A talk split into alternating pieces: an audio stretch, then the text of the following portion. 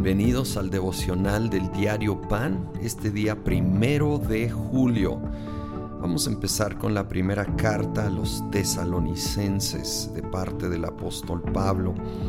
Leemos versículo 2 y 3. Siempre damos gracias a Dios por todos ustedes cuando los mencionamos en nuestras oraciones.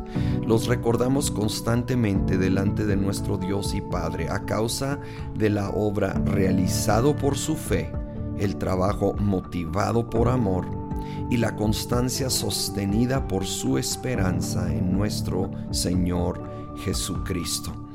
Aquí menciona fe, esperanza y amor y es la esencia de lo que motiva, lo que sostiene, lo que produce realmente la buena obra, el fruto en nuestra vida.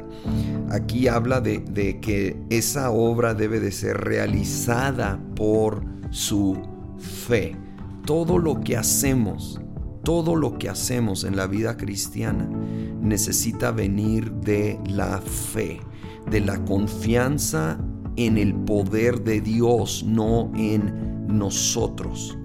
Es realizada por la fe, confiando plenamente en que Él puede hacer mucho más allá de lo que tú y yo podemos hacer y nos habla de que sea motivado por amor. La motivación, la razón que impulsa nuestra vida.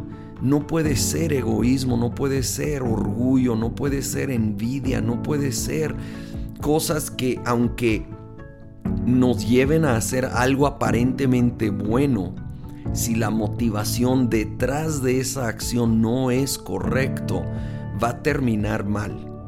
Necesitamos evaluar honestamente cuál es mi motivación, qué es aquello que me motiva, la razón que hago las cosas. Y cuando no es amor, rendirlo al Señor, pedir que nos ayude a ver las cosas y las personas con su corazón, su vista de amor y la constancia sostenida por su esperanza.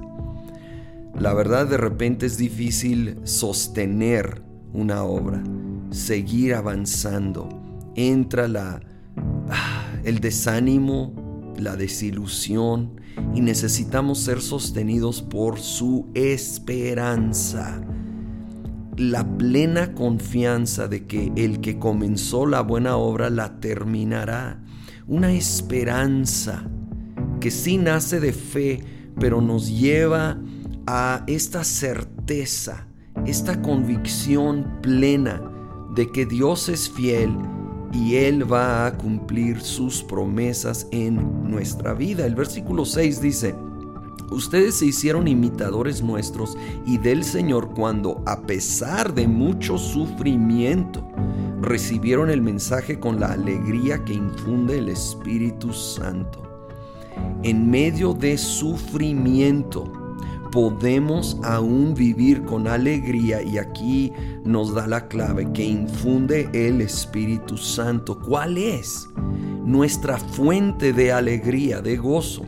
Si son las circunstancias, si son mis sentimientos, estoy en problemas porque son volubles, son inciertos, cambian mucho, están fuera de mi control.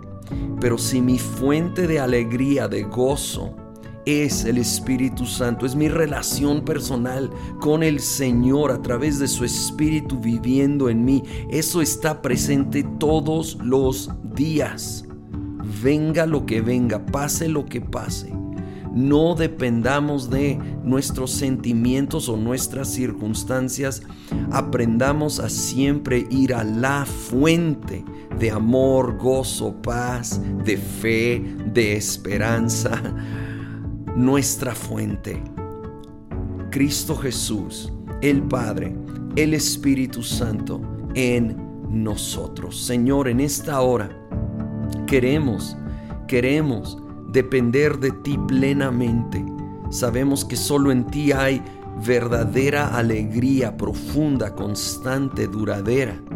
Y Señor, ayúdanos a realmente vivir vivir realizando toda buena obra por fe, motivados por amor, sostenidos con esa esperanza real que tenemos como tus hijos, tus hijas, porque tú eres bueno. En el nombre de Cristo Jesús.